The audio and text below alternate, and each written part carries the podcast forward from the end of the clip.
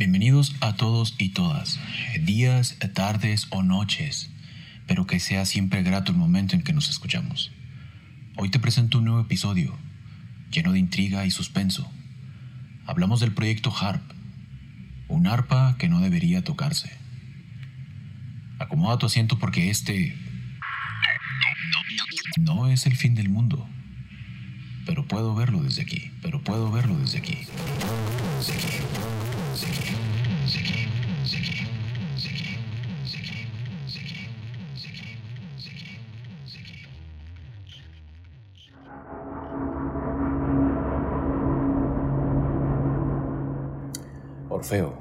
Joven del arpa que con sus melodías era capaz de tranquilizar a las bestias y hacía que las personas se reunieran en armonía, otorgando paz a sus almas.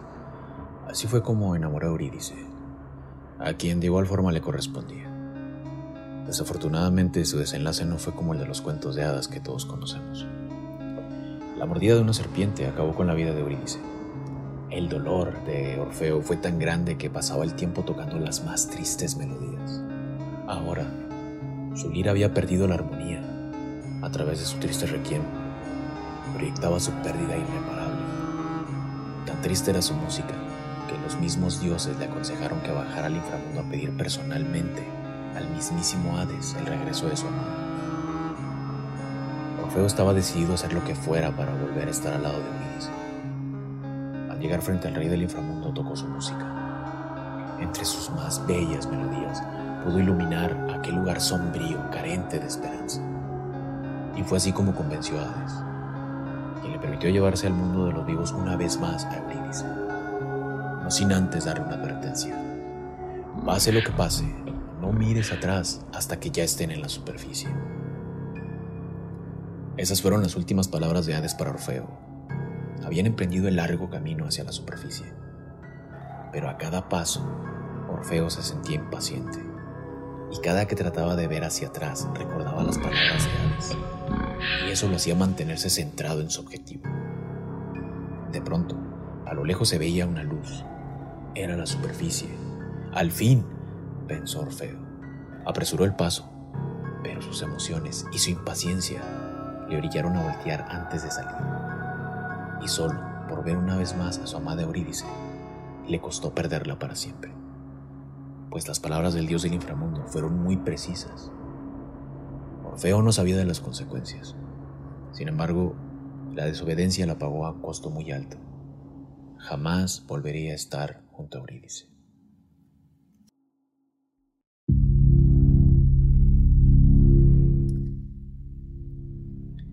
¿Qué fue lo que pensaba Orfeo poco antes de voltear? ¿Fue la impaciencia quien lo hizo perder para siempre a su amada? ¿O fue esa voz interior que todos llevamos dentro quien le pidió que volteara? Quizás los dioses se burlaron de Orfeo y lo engañaron, haciéndose pasar por su voz interior. Basándonos en este último pensamiento, es quizás el escenario más propicio según la creencia de lo sagrado, los dioses son omnipresentes, tanto que saben nuestros más profundos pensamientos y son capaces de influir en ellos. Eh, tal vez no al grado de controlarnos completamente, pero sí de una forma parcial. ¿Qué pasaría si supieras que alguien, y no precisamente los dioses, podrían controlar nuestras mentes? Entre más avanzamos en tecnología, más grande es la necesidad de poder. Pero dentro de esa hambre de poder hay que realizar sacrificios como el que hizo Orfeo, sumergirse en las profundidades del inframundo para recuperar aquello que tanto amó. Gracias al don que le fue concedido, logró convencer a un dios y cumplir su cometido. El don de Orfeo era tocar el arpa con las más bellas melodías. Ahora todos tenemos un don, algunos ya lo aprovechan y otros tantos ni siquiera lo han descubierto. El don más grande de la humanidad es el de la sabiduría. Y es esa sabiduría que nos ha permitido trascender como civilización, que ha tratado de existir en este plano. La sabiduría, como el arpa de Orfeo, puede ser un arma de doble filo. Pueden entregar una paz absoluta, como también la más grande de las tristezas. Dentro de las grandes proezas de la humanidad existen incontables avances que han mejorado la vida y la permanencia de nuestra especie. Pero no todo se trata de conservar la vida, sino de un equilibrio. Para que haya vida debe de existir muerte y viceversa. Una de esas proezas poco conocidas es el infame proyecto HARP, que por sus siglas en inglés significa High Frequency Active Auroral Research Program, lo que en español es Programa de Investigación de Aurora Activa de Alta Frecuencia. Este programa del que quizás has escuchado o leído alguna vez es un programa financiado por la Fuerza Aérea y la Armada de Estados Unidos, la Agencia de Proyectos de Investigación Avanzados de Defensa y la Universidad de Alaska. Según la vasta información en Internet, es un programa para la investigación de la ionosfera y aprovechar y conservar muchos de sus grandes beneficios. Es también una supuesta contramedida para revertir el deterioro de la capa de ozono y evitar el calentamiento global. A su vez, intenta usar las grandes propiedades que la ionosfera nos otorga desde hace ya muchos años que hacen posible la señal hacia los satélites de comunicación, estudiar y conocer la variabilidad que se producen durante la actividad geomagnética solar y más importante todavía, hace posible que las emisoras internacionales como BOA y la BBC realicen sus transmisiones de radio gracias a su onda corta que da la vuelta a todo el globo terráqueo desde la Segunda Guerra Mundial. HARP, para quienes no saben mucho de qué trata, es una instalación situada en Gacon, Alaska. Su instrumento principal es el IRI, Instrumento de Investigación Ionosférica un instrumento con un potente radiotransmisor de alta frecuencia capaz de modificar las propiedades electromagnéticas en una zona limitada de la ionosfera. Todos los cambios se registran con radares en bandas de las frecuencias UHF y VHF. La estación HARP empezó a funcionar en 1993. Su contratista principal es BAE Advanced Technologies, quien se dedica a las soluciones en sistemas de micro y nanotecnología además de tener una amplia gama de manejo en materiales de microondas, haciéndolo partícipe en cada licitación del gobierno de Estados Unidos y Reino Unido para abastecerlos con tecnologías de aviación. Además de incursionar recientemente en ciberseguridad, ciberinteligencia e inteligencia digital. Todo esto da un giro completo dando un contexto totalmente diferente sobre las intenciones de HARP, que según su sitio web no es más que un programa científico que trabaja arduamente para estudiar la actividad ionosférica y conservar y explotar sus propiedades. Pero si está financiado por organismos militares, se trata de un arma más. Claro, que está disfrazado de un programa de investigación que evitará grandes catástrofes que podían terminar con la humanidad. Es curioso que todo nos traten de vender a través del miedo, la única arma de control capaz de hacer mover masas con tal de conservar lo que más amamos. Seremos capaces de adentrarnos al inframundo, tal como lo hizo Orfeo por su querida Eurídice. Cumplirán sus fines porque ellos tienen el poder de controlar nuestros miedos a través de la ingenuidad. ¿Qué es lo que esperan los poderosos? ¿Qué les permite conservar todo ese poder? Sin lugar a dudas es el equilibrio, que nos permite subsistir como especie, divididos enormemente por la ignorancia. Claro que ellos aún no desarrollan un guante del infinito como Thanos para chasquear los dedos y desaparecer a la mitad de la población sin remordimientos. Pero tienen un arma como Harp, un arpa que está comenzando a ver la luz. Una lira que fue despojada de su original dueño, quien es, ni nada más, ni nada menos que Nikola Tesla, genio que usaba su don para dar comodidades a la humanidad fue el croata quien sentó los cimientos para los grandes avances en la tecnología que tenemos hoy en día. Y al igual que Orfeo, con esta arpa trataba de dar paz y unir a la humanidad. Desafortunadamente ese sueño de Tesla jamás se cumplirá, pues ha caído en las manos equivocadas.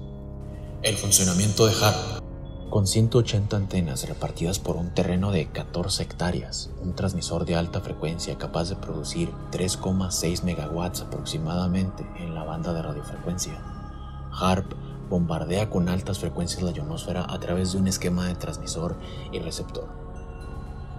Al lanzar las ondas de radio hacia la ionosfera, esta por sus propiedades retornaría la señal como si fuera un espejo haciéndolas llegar al receptor, permitiendo decodificar y alterar la señal que va de retorno. Cabe mencionar que las antenas de HARP operan en un 45% de su capacidad que si éstas operasen en un 100%, podrían crear anomalías atmosféricas climatológicas sobre ambos hemisferios terrestres. El creador del calentador ionosférico, HARP, Bernard Islund, afirma que es posible controlar el clima bajo este esquema. Para muchos, el físico del MIT es un chiflado que ha dado carne a los conspiranoicos para que tengan notas acerca de HARP y sea posible su satanización.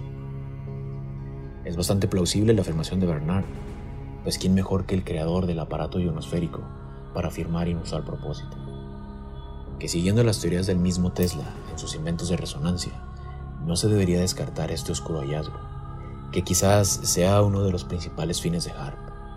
Siguiendo este contexto, una alteración en un hemisferio desencadenaría lo opuesto en el otro hemisferio. El esquema es bastante simple, como lo expliqué, una señal transmitida y una señal de retorno tomando como base un gran espejo como lo es la ionosfera para alterar las frecuencias y poder controlarlas. Recordemos que Tesla fue un genio trabajando con los enlaces de radiofrecuencias que según sus diarios perdidos, era sencillo poder establecer comunicación por ondas de radio hasta el planeta Marte. El genio sentó las bases para que, como lo mencioné con antelación, muchas de las grandes invenciones en las telecomunicaciones fueran posibles. Tesla el genio que aportaba sus conocimientos para la humanidad nunca recibió gran apoyo por parte de Estados Unidos ni de otros gobiernos para financiar sus proyectos, puesto que él realmente quería hacer un bien a la humanidad, permitiendo tener energía eléctrica totalmente limpia y sustentable totalmente gratis.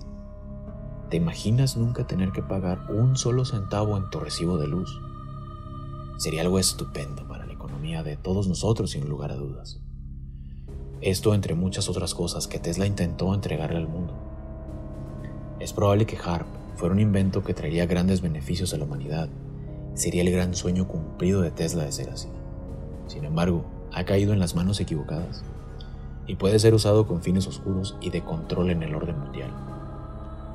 Cito puntualmente a Nikola Tesla como padre de este proyecto, pues él era el genio errante que se hospedaba en hoteles baratos y donde pasaba horas y horas escribiendo todos y cada uno de sus inventos, perdiéndolos en cada lugar que se detenía. No por nada el mismo gobierno de Estados Unidos comenzó a buscar desesperadamente los documentos y diarios de Tesla, teniendo éxito en muchos de ellos, eh, tal es el caso del tema en cuestión. Entre los documentos se buscaba el más ambicioso de sus proyectos, y era la máquina del tiempo. Es probable que ese también haya sido encontrado, pues gracias a él fue posible el proyecto Pegaso. El arpa sin cuerdas. Continuando con Harp, y haciendo una cronología de sus fines y propósitos, analicemos un poco el entorno que lo rodea. En décadas atrás, gracias a Tesla, el trabajar con radiofrecuencias no era nada nuevo. Sin embargo, hoy en día aún es el misterio y el alcance que pueda tener, pues aún siendo Tesla el más ferviente perseguidor al trabajar con ondas de radio, hubo algunos que le robaron sus patentes, tales como Edison y Marconi. Este último se adjudicó como el inventor de la radio cosa que es totalmente falso. Al igual que estos oportunistas, Harp ha tratado de disfrazar sus verdaderas intenciones a través de la ingenuidad, haciendo creer que la humanidad tiene la etiqueta de ignorante. Es cierto que sus propósitos son demasiado confusos y su explicación está llena de tecnicismos que le harían explotar la cabeza a cualquiera con tanta información. Fue en 1993, dos años después de finalizar la Guerra Fría, cuando Harp comenzó a funcionar. Era el nacimiento de una nueva arma militar pasiva, a la vista de todos un simple programa del gobierno para estudiar y analizar. También comenzaba a sonar con gran relevancia el agujero en la capa de ozono. Este supuesto suceso se oficializó en 1985. Curiosamente, Harp tuvo hermanos bastardos que lo antecedieron como lo fue Starfish, SPS Solar Power Satellite Project y el SPS Military Implications. Al igual que Harp, se vendía como proyectos no bélicos. Razonando un poco el cambio climático y hablando de vender, HARP será vendido como la solución y el freno al cambio climático. Podemos asociar los fenómenos mundiales de la niña y el niño también a HARP. El sitio web de la Organización Meteorológica Mundial detalla que este fenómeno tiene una gran influencia en las condiciones climáticas de diversas partes del mundo. Lo explica como un fenómeno natural mismo que se caracteriza por la fluctuación de las temperaturas del océano en la parte central y oriental del Pacífico ecuatorial. Los eventos han sido en diferentes etapas de tiempo, su mayor actividad con impactos mayúsculos fue a partir de 1994, ocasionando en su gran mayoría inundaciones por huracanes y fuertes sequías en diversas partes cercanas al Océano Atlántico, Golfo de México y Mar Caribe. México, cliente del 19 de septiembre. Los terremotos casi programados en una fecha trágica como el 19 de septiembre es un día infernal que muchos mexicanos quisiéramos no llegar a cada año. No hay explicación científica para este evento que los expertos le llaman desagradable coincidencia. ¿Merece ser estudiada? Probablemente sí, pues todo comenzó con aquel trágico 19 de septiembre de 1985, donde cientos de personas perdieron la vida. Si bien es cierto, HARP opera a partir de 1993, pero ¿recuerdas a los hermanos bastardos que le antecedieron, que ya causaban estragos a menor escala? Esto en cuanto alcance en ciudades. Ahora la historia se repite en 2017 y en 2022 se vuelve a repetir. Se ha vuelto un miedo colectivo donde hay una fecha que no tiene nada que celebrar. El requiem de control mental. Es más que evidente que Harp tiene la fuerza y el poder de controlar el clima en todo el mundo. Suena descabellado, ¿cierto? Pues más descabellado será cuando complete la pieza faltante para tocar su requiem de control mental. ¿Cómo sería? Bien, HARP trata con la tecnología de radiofrecuencias. El cerebro humano trabaja a base de frecuencias. Es como básicamente genera su actividad neuronal, sobre todo en el pensamiento. Hablando precisamente, el pensamiento y situando textualmente la obra de George Orwell en su libro 1984. El pensamiento es el único lugar donde aún somos libres. Nuestra historia como humanidad tiene una tendencia casi natural a buscar un cierto control de masas, por distintos conceptos. El más buscado, la supuesta paz mundial. Pero en aras de libertad se busca la mejor forma de esclavizar donde todos nuestros pensamientos sean leídos con el fin de anticipar amenazas. La privacidad terminaría por completo aquí, y vaya que la estamos perdiendo en un porcentaje bastante grande con el surgimiento de Internet. El proyecto MK Ultra, creado con las intenciones de controlar la mente de las personas, fue creado por la CIA en la década de los 50.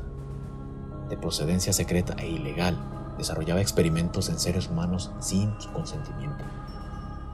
Es un dolor de cabeza hablar de esta vulgaridad de programa de control mental, que a base de torturas utilizó diversas metodologías como la privación sensorial, el aislamiento, terapia del shock y la hipnosis, eh, por citar solo algunos. La excusa de la creación de esta atrocidad era de influenciar y controlar la mente humana para obtener la verdad de los prisioneros y enemigos del Estado. Al ser un programa que iba en contra de, todo principio moral y violaba por completo los derechos universales del ser humano, el programa fue cerrado por completo. Aunque no toda su documentación fue recuperada, mucha de ella cayó en manos de quienes decidieron seguir en diferentes metodologías fundamentadas en MK Ultra. Los métodos del MK Ultra no eran los más dulces y sutiles para lograr el objetivo de controlar la mente humana. Ahora la tarea la completará Harp, conociendo los alcances que este programa lo tiene y lo que podría lograr cuando sea puesto en marcha, será sencillo buscar un pretexto como los que usa la terapia del shock para influenciar miedo y buscar a toda costa querer escuchar la melodía de esta arpa. La anatomía del cuerpo humano tiene la capacidad de funcionar como una antena andando, por su forma, y ser un perfecto transmisor y receptor de ondas de radio.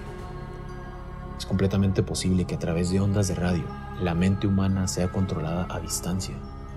De igual forma funcionaría con los demás seres vivos. Todo nuestro entorno está rodeado de sonidos que se emiten a cierta frecuencia y tienen gran influencia en nuestros pensamientos, y de ahí se deriva nuestro estado de ánimo. Por ejemplo, ¿a quién no le molesta el sonido del claxon? Que de tan solo oírlo ya nos hizo reventar de coraje. Ese simple sonido ya influenció nuestras emociones. Otro ejemplo es la música. A todo el mundo le gusta la música en sus diversos géneros, eh, derivando en el gusto y odio de muchos. Cuando una persona hace ejercicio, escucha música de alta frecuencia que vaya a ritmo con los movimientos corporales, y esto estimula que los movimientos sean rápidos y aumente la fuerza. Eh, nadie escuchará música triste como para cortarse las venas y hacer ejercicio. Esto también tiene un efecto, pero a la inversa. Una persona que tiene tristeza por una pérdida de alguna índole se refugia en la música, pues quiere encontrar en los sonidos míseros que le den el consuelo de toda esa tristeza y le acompañen a vivir ese dolor. En la doctrina o terapia del shock, uno de los métodos más utilizados eran con la tortura a base de música, que mucha de ella era con canciones de Metallica, Rammstein o Marilyn Manson. Aceptémoslo, la música tiene mucha influencia en nuestros pensamientos. Recordemos también los campos de concentración nazi, en donde el mismo Hitler empleaba música de Niccolo Paganini, de quien se decía su violín tenía la risa del diablo. Era un método de tortura que el Führer usaba para desmoralizar a los judíos que serían víctimas del holocausto en la Segunda Guerra Mundial. En una investigación del 2013 en Maracaibo, Venezuela, cita textualmente acerca de la interacción mente-materia, mejor conocida como psicoquinesis. Es el término más utilizado para señalar el efecto de la mente sobre la materia, el cual se divide en dos grandes categorías, la micropsicoquinesis y la macropsicoquinesis. La primera se concentra en la influencia directa en las partículas atómicas o equipos electrónicos, mientras que la segunda se refiere al movimiento de objetos de mayor tamaño, como los dados. Si alguna vez hemos soñado con poder mover objetos con la mente o comunicarnos con el pensamiento con otras personas, bien, pues esto se detalla en el artículo de investigación de Maracaibo. Recordemos que la mente es una herramienta muy poderosa. Creamos o no en ese poder, existe igual que la fuerza de gravedad. La mente se origina en nuestro pasado, presente y futuro según lo atraigamos con el pensamiento. El poder mental es un tema muy extenso el cual no andaré a detalle. Sin embargo, para quienes creemos en las leyes universales y recordemos las horas literarias del maestro Wayne Dyer, sabremos que las palabras de Buda tenían mucha razón, y como el mismo Siddhartha Gautama lo decía, todo lo que somos es el resultado de todo lo que hemos pensado. Esto quiere decir que influimos completamente en nuestra suerte, fortuna o destino a veces, y la gran mayoría sin saberlo todo a través del pensamiento. Si somos capaces de transmitir sensaciones a través de la mente, también podremos recibirlas y fácilmente con ondas de radio. Citaré de manera textual algunos ejemplos de control mental a distancia escritos en el artículo de Maracaibo, muchos de ellos bastante interesantes. La inducción del sueño a distancia, que puede o no estar acompañada de la sugestión, pero la sugestión solo es posible como un detonante una simple palabra que se meterá en nuestra mente y nos controlará por completo si se lo permitimos. La sugestión es un motor que pone nuestra mente a volar y atraparnos en nuestros más profundos miedos. El primer experimento fue realizado en La Haya por Pierre Janet y Anne Gilbert, que usaron como receptora a Johnny B, una campesina saludable de 50 años, en quien producían un sueño hipnótico en el momento que deseaban. Gilbert hipnotizaba mentalmente a Leonie, quien a su vez entraba en un trance profundo y era capaz de realizar acciones específicas sugeridas por Gilbert. Las distancias entre el hipnotizador y la receptora fueron de 300 metros, y así sucesivamente. De 25 experimentos, en 19 tuvieron éxito. La influencia mental sobre los seres vivos fue puesta en práctica en 1959 por el médico checo Stepan Figar quien midió el flujo sanguíneo en la punta de los dedos y en un par de individuos aislados, con el objeto de determinar si era posible una conexión telepática inconsciente entre ellos. Obviamente estas personas eran totalmente desconocidas entre sí y por supuesto no sabían absolutamente nada del experimento. Figar notó que cada uno del par de sujetos se le pedía que realizara cálculos aritméticos mentalmente. La presión arterial del otro variaba notablemente. La sanación a distancia también fue otro descubrimiento a base de experimentos relacionados con el tema. En este caso se estudiaron 11 sanadores que tenían más de 23 años realizando esta actividad cada uno de ellos. Seleccionó a una persona conocida, por quien sentía empatía y compasión. Describieron sus esfuerzos de curación como el envío de energía, buenas intenciones con intervalos de dos minutos elegidos al azar. Mientras duró el periodo de curación, las áreas del cerebro mayormente activas fueron la corteza cingulada anterior y media, el precunio y las áreas frontales. La diferencia fue estadísticamente significativa. Concluyeron que la conexión intencional de un sanador con una persona aislada sensorialmente puede correlacionarse con cambios en la función cerebral de ese individuo.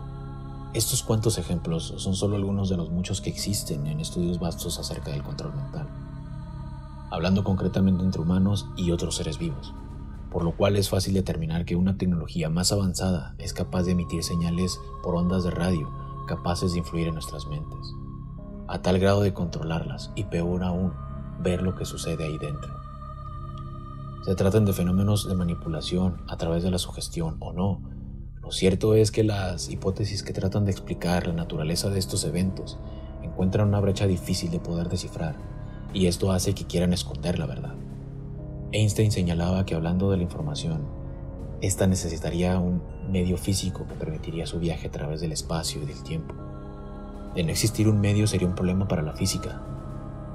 Recordemos que estamos comenzando en una era de hiperconectividad, donde los medios físicos, por cable concretamente, están dejando su paso al inalámbrico, desde conexiones HDMI hasta conexiones de transmisión de datos, como las grandes redes inalámbricas.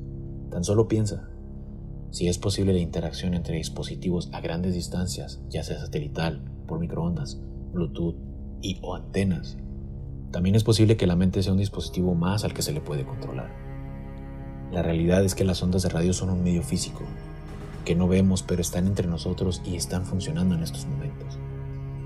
La supercomputadora humana.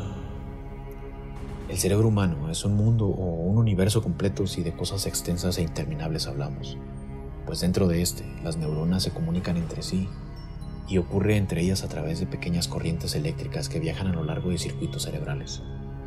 Mientras estas neuronas se encuentran activas producen una sincronía que da como resultado una onda cerebral. Existen varios tipos de ondas cerebrales que tienen un nombre y son de distintas frecuencias, operan según las funciones que se esté realizando. Ondas delta son de muy baja frecuencia, entre 1 y 4 Hz, son lentas y fuertes, se generan sobre todo en la etapa del sueño profundo y reparador, como también en la meditación profunda, promueven la regeneración y fortalecen el sistema inmunológico. Ondas teta, 4 y 8 Hz son sus frecuencias, en estados de calma profunda son cuando se alcanzan, es cuando observamos nuestro mundo interior o lo que conocemos como soñar despierto. Están correlacionadas directamente con el aprendizaje, la memoria y la intuición. Ondas alfa oscilan entre 8 a 12 Hz. Las ondas alfa se encuentran cuando hay un momento de relajación después de realizar una tarea determinada. Existe una escasa actividad en este tipo de ondas, lo cual aleja al individuo a conectarse con su mundo interior ondas beta. De entre las cuatro, este tipo de ondas es la de mayor velocidad, pues su frecuencia va desde los 12 a los 35 Hz.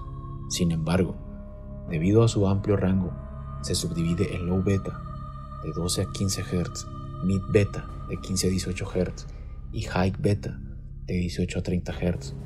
Cada una de estas mantiene el estado en constante alerta y atención ante cualquier situación que lo lleve a la acción inmediata. Puede ser tranquilo hasta niveles agitados. Ondas gamma. Cuando existe una extrema tensión, incluso se puede decir que cuando hemos sido rebasados por alguna situación, estas ondas se hacen presentes, pues la frecuencia que manejan estas ondas van arriba de los 30 Hz. El efecto Hamelin. Tal como alguna vez lo logró el flautista de Hamelin, con el sonido de su flauta podía controlar a su antojo a aquellas ratas que atormentaban a la ciudad. Es probable que a través de este singular cuento tenga mucho de verdad, y aun siendo una leyenda han sido capaces de tratar de emular aquella ficticia historia. El sonido hipnótico de la flauta dio el llamado a las cientos de ratas para que se autoexterminaran. Ese sonido engañoso les convenció de terminar con su existencia. Estos sonidos que hacen alterar la realidad de un ser vivo salen de la ficción para ser llevados a la realidad, tal como ocurrió a finales del 2016 cuando más de 30 diplomáticos estadounidenses, incluyendo a sus familias, presentaron síntomas y malestares desconcertantes, que según el equipo médico que los revisó encontraron varias lesiones cerebrales en cada uno de ellos. Después del escepticismo presentado por el mismo Douglas Smith, autor del estudio que comentó que considera las microondas como las principales sospechosas. Fue durante la Guerra Fría, Washington tenía el temor de que Moscú estuviera trabajando en un proyecto de control mental a base de microondas.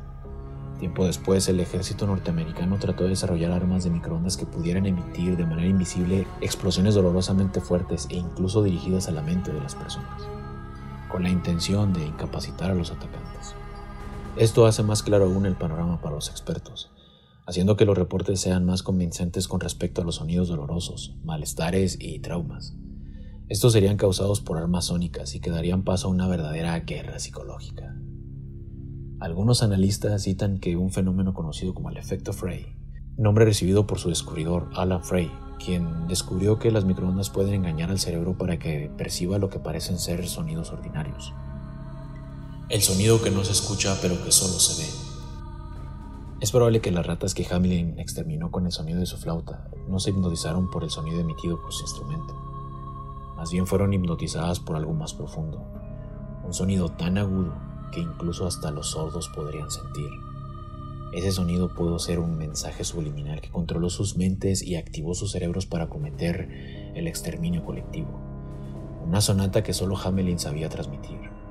Este método fue muy bien replicado por las ondas sónicas desarrolladas recientemente pues con los estudios de Frey lograron desarrollarse nuevas armas sónicas por parte de los soviéticos, chinos y europeos, quienes ya cuentan con tecnología de microondas capaces de transmitir palabras específicas en la mente, haciendo creer que es su voz interior quien les da una orden específica de realizar ciertas acciones.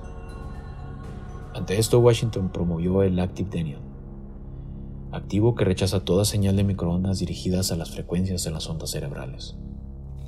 La carrera apenas comienza. Parece ser que Harp no es la única arma que quiere apoderarse de las mentes de las personas, que ya existen varios proyectos y otros no tanto que ya le compiten directamente a Harp, como lo es Sura, creado por los rusos en respuesta al arma desarrollada por los americanos. Los proyectos pasivos que intentan lograr la simbiosis entre máquina y cerebro, una gran proeza de trascendencia buscada por el hombre comienzan ya sus primeras incursiones como Neuralink de Elon Musk, quien intenta crear a base de un dispositivo cerebral la interconexión entre el cerebro y una computadora. Este gran hito para la humanidad ya lleva ventaja a favor de los asiáticos, pues desde el 2021 han puesto en marcha varios programas ambiciosos que prometen lograr la comunicación entre mente-máquina y superar con creces el programa de Musk los chinos hasta ahora han conseguido diseñar una interfaz capaz de controlar e interactuar de forma remota con ondas electromagnéticas a través de ondas cerebrales. Este es un diseño que proporcionaría al usuario una forma universal de manipular las ondas electromagnéticas utilizando ondas cerebrales. Si has visto la película de Trascender, esto se le parece mucho. Si no la has visto, te recomiendo que la veas. Entenderás muchas cosas que están por suceder. El mito siendo mito. La voz interior o el pensamiento de Orfeo que le hizo voltear a ver a Eurídice antes de salir a la superficie fue un sonido mudo que quizás hizo eco en su interior, desbocando sus deseos incontrolables por ver a su amada. Se trata probablemente del engaño de los dioses para que Orfeo siguiera tocando aquellas tristes melodías. El alcance de los dioses no conoce límites. No tuvieron empacho en controlar la mente de Orfeo y dejarlo en ese estado de profunda tristeza el cual sería más conveniente para los dioses, tal como sucede ahora. Nuestro estado de necesidad es más provechoso para los poderosos. Solo es necesario un instrumento inofensivo como un arpa o una flauta para llegar a lo más profundo de nuestras mentes para ser manejados a su antojo. Aún teniendo acceso a tanta información y teniendo frente a nosotros tanta verdad, no somos capaces de saber qué hacer con dicha verdad. Solo aceptamos nuestro destino dirigirnos hacia donde el amo tira de la correa. Probablemente Harp llegue a nosotros como Pandora, con mentiras, seducción y un carácter inconstante. Todo aquello con el fin de configurar un bello mal, un don tal que los hombres se alegrasen de recibirlo, aceptando en realidad un sinfín de desgracias.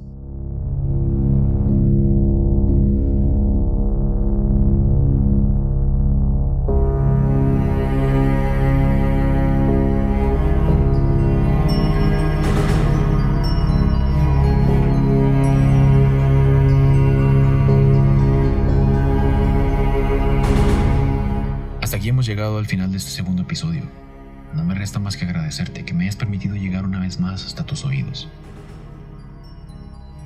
Espera pronto, para la siguiente semana tener un nuevo tema. Un tema que te llenará de intrigas, que te llenará de cuestionamientos y sobre todo, te hará pensar que este no es el fin del mundo. pero podemos verlo desde aquí.